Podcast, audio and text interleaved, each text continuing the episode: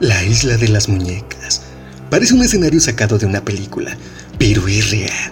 Existe una isla ubicada en el centro sur de la Ciudad de México, en la que reinan miles de muñecas antiguas, abandonadas a modo de ofrenda.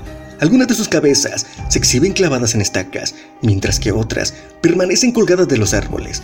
La historia se remota a 1950 cuando el propietario del terreno, Julián Santana, empezó a colgar muñecas como protección contra los malos espíritus. Santana creía que había sido maldita.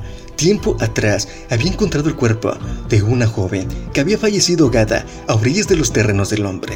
Empezó a convertirse en protagonista de episodios paranormales.